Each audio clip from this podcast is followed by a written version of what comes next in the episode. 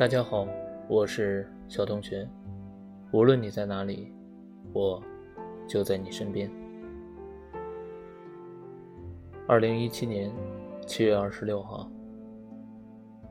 我不想浪迹天涯，我只想留在家。二十六岁，你看着身边的人都结了婚，婚礼的份子钱逐年递增。春节回家，父母从带你串亲戚，变成了带你去见相亲的对象。见了十几个姑娘，你每次都觉得和那个她差了一点。二十八岁那年，你遇到了和你一个遭遇差不多的姑娘，你们有一搭没一搭的聊着。她说：“你还是不错的。”你喝了一口可乐，说：“你也是。”你还不确定喜不喜欢他，双方家长就已经摆好了订婚宴。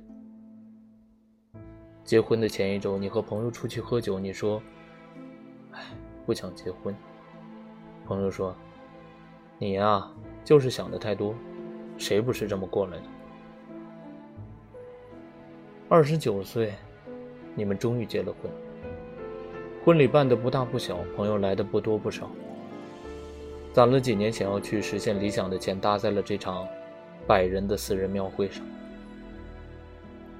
婚礼进行到中间，司仪带着标准的商业化微笑，对着台下的亲朋喊道：“要不要让他们亲一个？”台下的那些人也跟着一起起哄。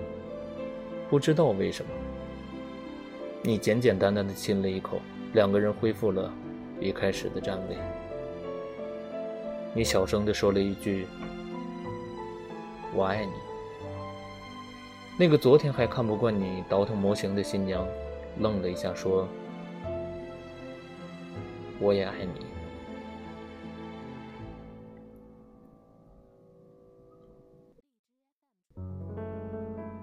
你不确定他是不是对你说的，就像你不确定是不是对他说的一样。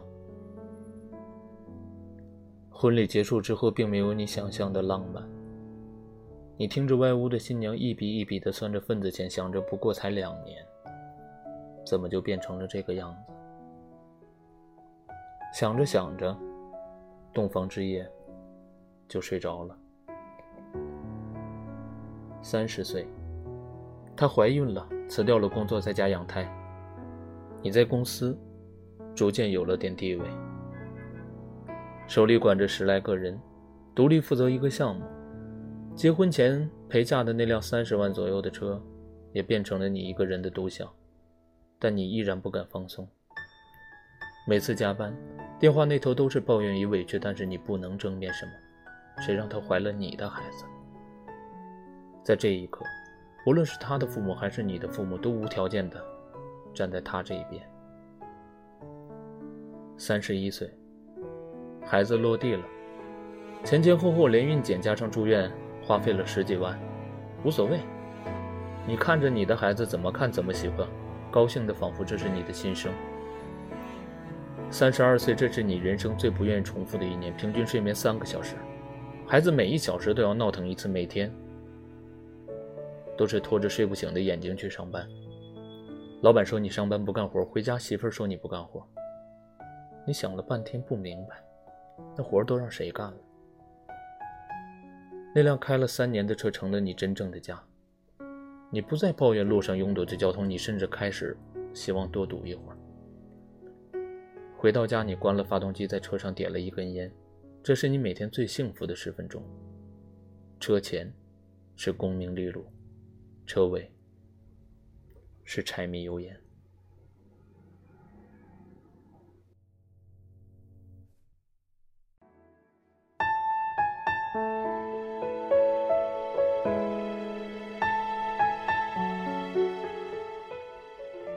三十五岁，你因为身体越来越差，加班变得越来越少，晋升的速度也变得越来越缓慢。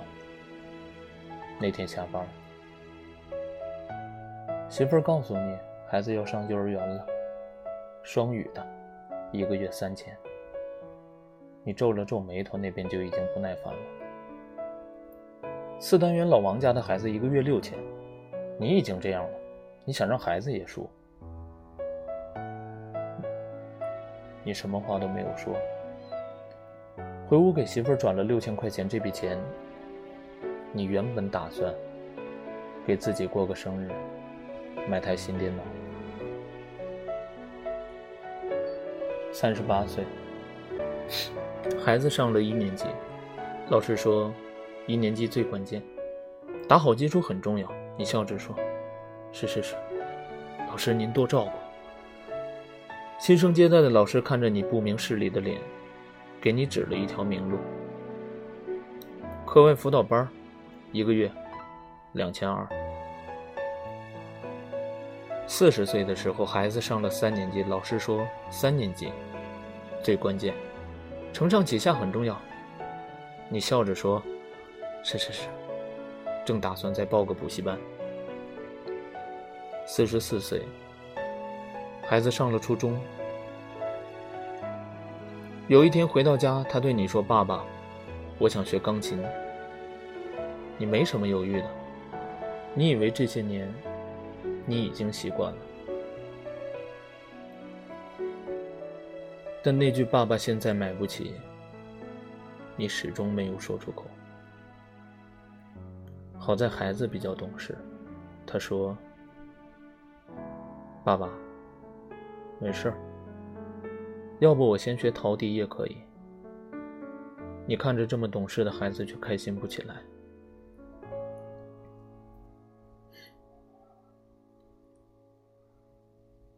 四十六岁，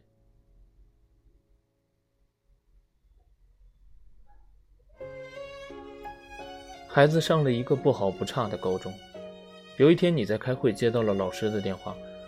电话里说你的孩子在学校打架了，叫你去一趟。你唯唯诺诺的和那个比你还小五岁的领导请了个假。到学校又被老师训了一通，无非台词就是那句：“你们做家长的就知道工作，能不能陪陪孩子？”你看着这个老师有点可笑，好像当时在说：“家长在外面辛苦点，多赚点钱，让孩子多补补课的，和他不是一个人。”五十岁，孩子上了大学，很争气，是一个一本。他学的专业你有点看不懂了，你只知道工作不一定好找，而且学费还死贵。你和他深夜想聊聊，准备了半斤白酒，一碟花生米。你说着那些曾经你最讨厌的话，还是要为以后的工作着想，挑个热门的专业活着，比热爱重要。你们从交流变成了争吵，你发现你老了。老到可能打不过这个十八岁的孩子，你说不过他，只能说一句：“我是你爸爸。”孩子看着你，知道再怎么争辩也没有用了。这场确立你最后威严的酒局不欢而散。你听得不真切，在孩子回自己屋的路上，好像叨叨了一句。我不想活得像你一样，怎么就哭了呢？五十岁的人了，一定是酒太辣，对不对？一定是酒太辣了。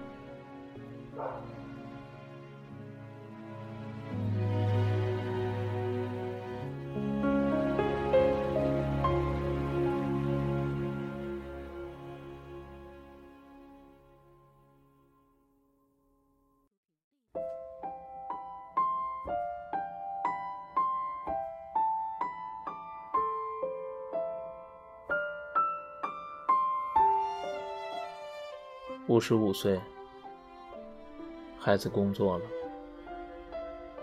似乎有一点理解你了，但你却反了过来，你说不要妥协。五十六岁，孩子也结婚了，你问他喜欢那个姑娘吗？他愣愣的说：“喜欢吧。”六十岁。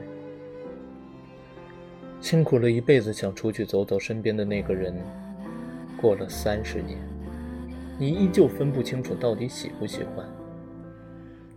你们开始规划旅游路线这么多年了，你们还是存在着分歧，还是在争吵。某个瞬间，你觉得这样可能也挺好。一切都准备好了，儿子说：“爸妈，我工作太忙了，可以帮我照顾一下孩子吗？”你们退了机票，又回到了三十年前。七十岁，孩子的孩子也长大了，你不用天天操心了。你下定决心说，一定要去玩一趟。可手边的拐杖只能支持你走到楼下的花园。七十五岁，你在医院的病床上，身边聚满了人。你迷迷糊糊的看见医生摇了摇头，周围那些人神情肃穆。你明白了，你要死掉了。你没有感到一丝害怕，你突然问自己：我到底是什么时候死掉的呢？你想起来了，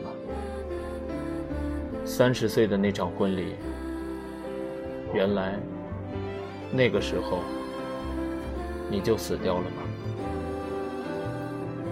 依照惯例，死前的三秒，你的大脑要走马灯，倒叙你七十五年这样的一生。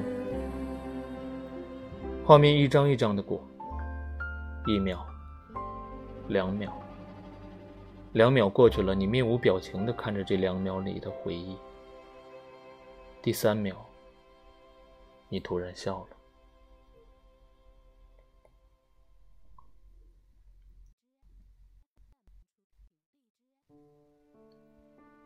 原来已经回到了十五岁的那一年。你看见了一个男孩，他叼着一袋牛奶，背着书包从另一个女孩家的阳台跑过。那个男孩朝窗户里看了看，那是十五岁的你暗恋的那个女孩子。你想不起来她长什么样子了。最后一秒，你努力的回忆着，然后终于笑了出来。三秒过去了。身边的人突然间开始嚎啕大哭，你可能听不清了。你最后听到的嘈杂的声音，是一群十五六的少年起哄着说：“答应他，答应他，快答应他！”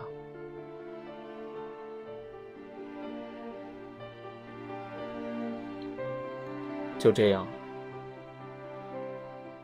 你的一生在你的回忆里结束了。记得有一阵子，微博上特别流行一句话：“大多数人只活到了二十五岁，剩下的五十年，其实他已经死了。”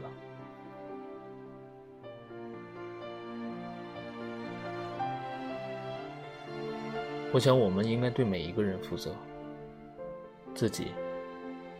爱人、父母，还有我们想做的每一件事情。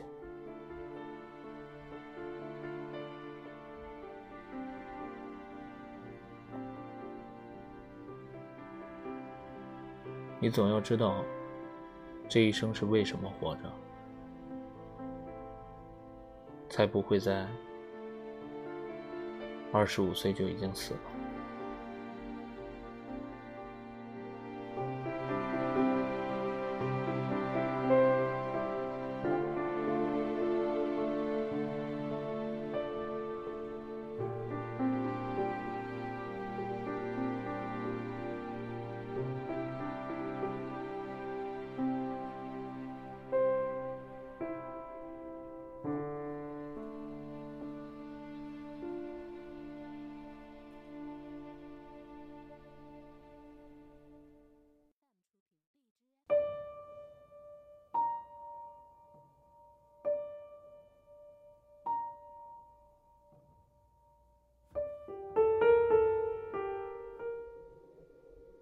其实，这个世界上大多数人，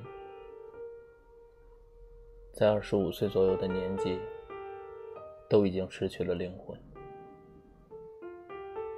慢慢的，他们活成了别人嘴中的样子。别人希望他考公务员，希望他找一份稳定的工作，希望他不要离家太远，希望他让家里人早点抱上孙子，希望他稳定的升职，希望他学会世故圆滑，希望他这个，希望他那个。慢慢的，他不是磨掉了所谓的棱角，他是磨掉了自己的生命，变成了一个没有梦想、没有追求、碌碌无为、惶惶度日的人。到了七十五岁的年纪，被埋入土，离开了这个世界，反而对他来说是一种解脱。我想，甚至有些人在走的时候，可能想，下辈子我就不要托生成为一个人了。太累了，也有人会后悔，本该在努力和奋斗的年纪活着，就像死了一样，浑浑噩噩的过着每一天。我有一个弟弟，他曾经有一段日子没有工作，待在家里，待够了。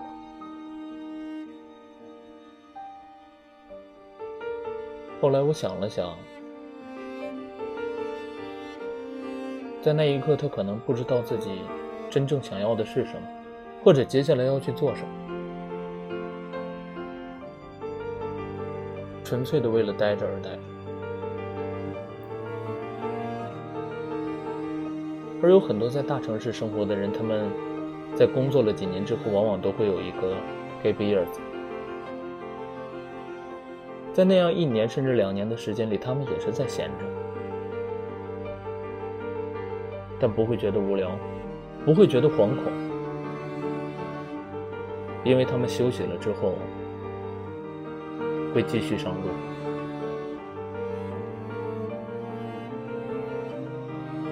我想活着，可能最可怕的就是没有了理想，没有了主张，活在别人的眼睛里，活在别人的嘴里，像行尸走肉一般。